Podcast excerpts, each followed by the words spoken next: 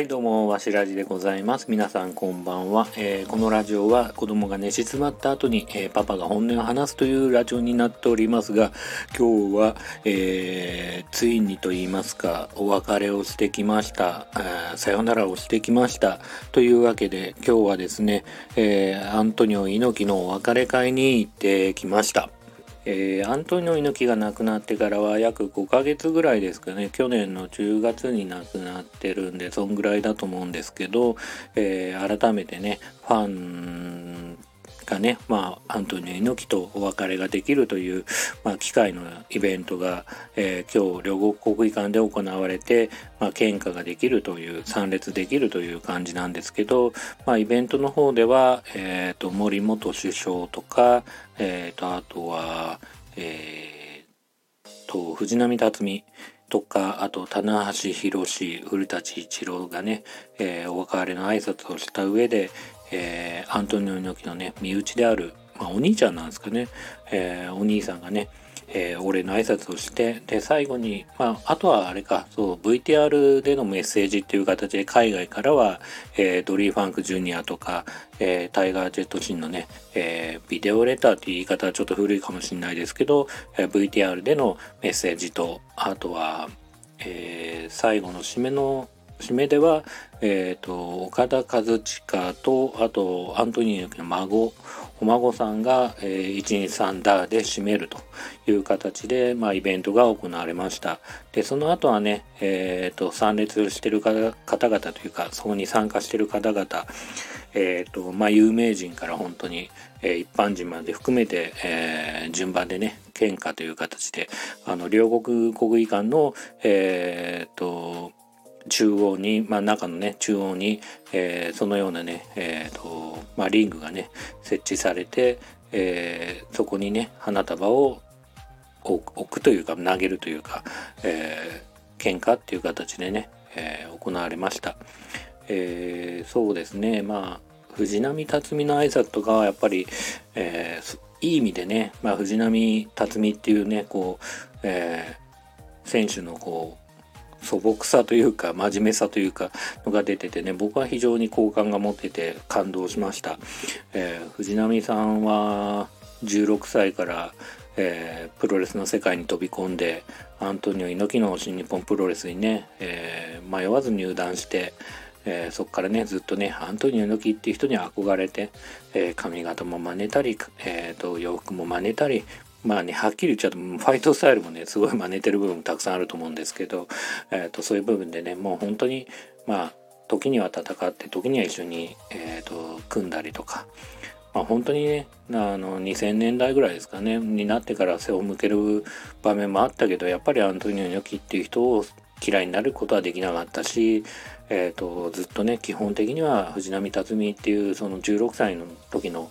藤波辰巳のね気持ちとしてはずっと、えー、アントニオ猪木っていう人が、まあ、今なおね、えー、藤波にとってはアイドルというか、まあ、ヒーローだったのかなっていう形がねすごく伝わってくるね素敵なあのメッセージだったと思います。棚橋はね正直何も逆に言うとあなんか本当にありがとうございましたってプロレス猪木さんに憧れてプロレス始めましたみたいな感じのメッセージでまあもうちょっと話すことあるんじゃないかなって友達ともね僕一緒に行った友達とも話したんですけどえっ、ー、とでもねなんかね思い出をこう振り返るとね田無の場合はあの背中を刺された時にあのプライドかなんかでね復帰したっていう話もありますけどまあ子供もね大きくなって女性絡みのこう、えトラブルトラブルで、まあ、背中を刺されたってエピソードでちょっと言いづらいかもしれないし あの業界的にもねちょっとタブーな話なのかもしれないし、まあ、そういう話もできないのかなっていうふうに思いましたしあの棚橋がねよく有名な話というか、まあ、あの逸話的な感じではあの新日本プロレスのね道場にあったアントニオ猪木のね看板をねあの看板というかあのパネルですかね道場の中にあったパネルを外したのは棚橋だっていうねエピソードをよく言われてますけどなんかまあ真実はわからないですけど真実っていうかまあ2の人に聞くとなんかあれ外したのは小林邦明だとかいう人もいたりとかするんで、まあ、その辺の話もねあんまりないままあの棚橋のメッセージっていうのは結構こうすっきりしてたというかまあなんかそんなになんか猪木さんとのイベあのエピソードっていうのはないのかなっていう感じでしたね。古舘一郎のまああのメッセージについては僕は別になんかいいも悪いもないと思いながらこう聞いてたんですけど 友達から言うとなんかちょっとやっぱあざとい感じがしちゃうしなんかライターさんでもついてんのかなっていう感じがねするなっていうことを言ってましたけどね。まあどうなんですかね。事実はちょっとわかんないですけど放送作家的な人が古舘一郎のねあのメッセージのことをまあ考えてるのがちょっとわかんないですけどね。うん。僕はまあ普通にやっぱりなるほどなと思いながらね古舘さんのあのお別れのね言葉もえ聞いてましたけどはい。あとはやっぱり会場にはうーんまあ、猪木のね全盛期っていう意味では僕らより年上僕ら47歳よりも年上なねえっ、と人がほとんどだしまあ50代の人もいっぱいいたと思うんで本当におじさんばっかりでしたね。逆に言うと若者は、まあ、平日の昼間っていうこともあってあんまりいなかったかなと思ってます。で思ったよりね献花の方もあのスムーズにね進んだんであのね、よく喧嘩でね2時間3時間並びましたとか23密あるの時は3時間並んだとか馬場さんの時は何時間並んだっていう話も聞いてたんでちょっと嫌だ嫌だっていう言い方も変ですけどまあ並ぶのはね正直結構しんどいんでどうかなっていうふうには思ったんですけどまあ普通にまあイベント内でまあ入場料払ってるって部分もあるんでまあそこに関してはスムーズにえーと、喧嘩することができたんでまあストレスなくね行われたかなっていう感じがするのと、まあ、さっき言った通りねあのお別れの会のねイベントの、まあ、入場料を払ってるってこともあるんで、まあ、記念品としてえーと、アントニオ猪木のその赤いねいつも猪木がしてたような、えー、赤いタオルのなんだろうなプレゼントっていうかお土産というかね、えー、とあとスポーツ放置の、まあ、特別号外号みたいなあの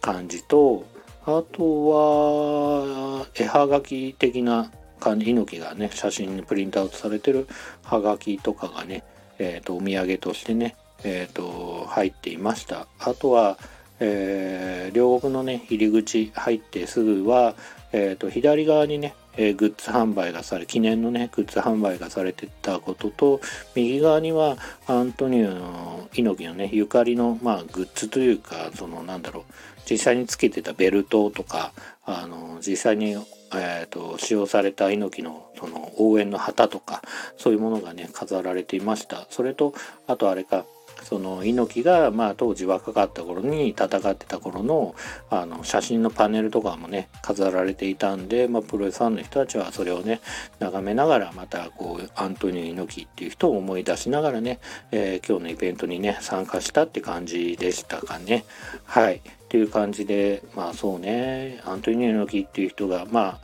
えー、イベント的にはそんな感じだったんですけどまあ僕的にはアントニオ猪木っていう人がいなければ、まあ、ちょっとねこう僕は友人と2人で行ったんですけど、まあ、友人と改めて話すとやっぱりいいい意味でねこうプロレスっていうものを通して、まあ、アントニオ猪木っていう人を通して、えーと、物事っていうのはなんか表もあれば裏もあるというか、うん、なんか一つの側面から見ないでいろんなたあのいろんなね角度から物事をねえーと、見るってことをねなんか学んだ気がするんですよね、まあ、もちろんいっぱいねいろんなことを学んだかなっていうふうに思ってるしいろんな影響を受けてるかなと思っています。えーと、その中の一つはやっぱりそういうこうものをね歌 まあ、プロレス当時はねプロレスってものがあの真剣勝負だ八百長だなんだかんだって言われながらねやられてたところがあったんでそのプロレスに対する見る姿勢としてもなんだろうなこうそうね疑う気持ちとか あのじゃあこれってどうなのかなとかこれってこういうふうに見えるけど実はこうなんじゃないかなとか、まあ、そういうねえーと、ものの見方っていうのはすごくね教えてもらったかなと思ってるしまあそれ以外にももちろんアントニオ猪木を通してまあ猪木がねよくね行けばわかるさなんて話してますけど、まあ、まあ結構それは冗談ではなくて僕もあのまずはねチャレンジしてみようっていう気持ちは結構あるんですよ常に。あのね、例えばスタンド FM だってまあちょっとやろうかなやらな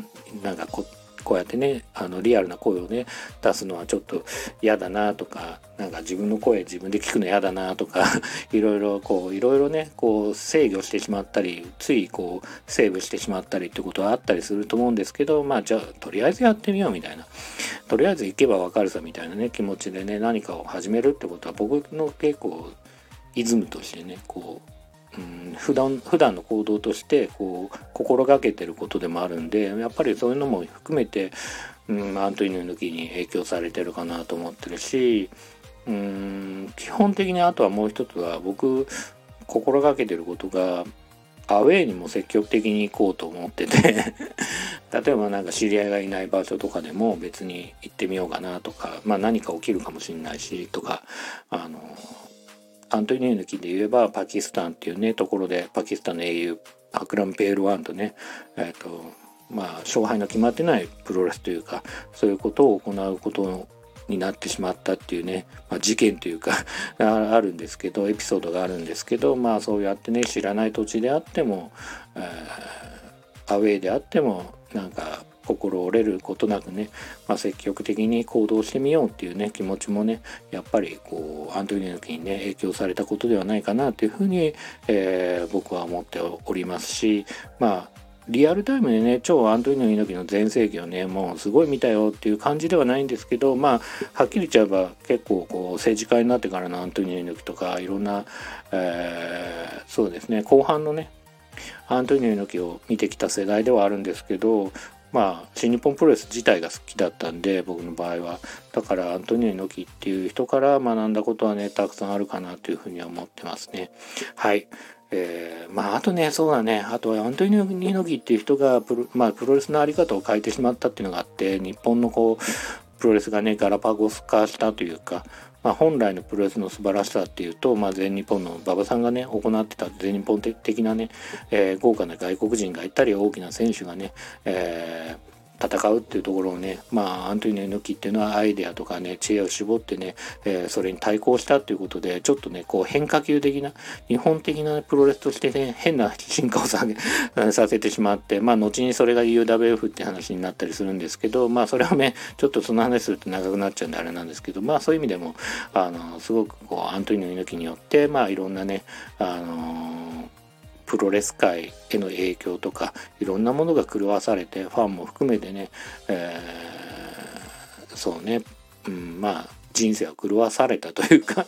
うん、いい意味でねこう影響を受けた人っていうのはたくさんいるんではないかなっていう感じはしますね。はい。というわけでね、今日はアントニオ猪木のね、お別れ会に行ってきましたというお話でした。えー、最後までね、聞いてくださった方々ありがとうございます。それではまたおやすみなさい。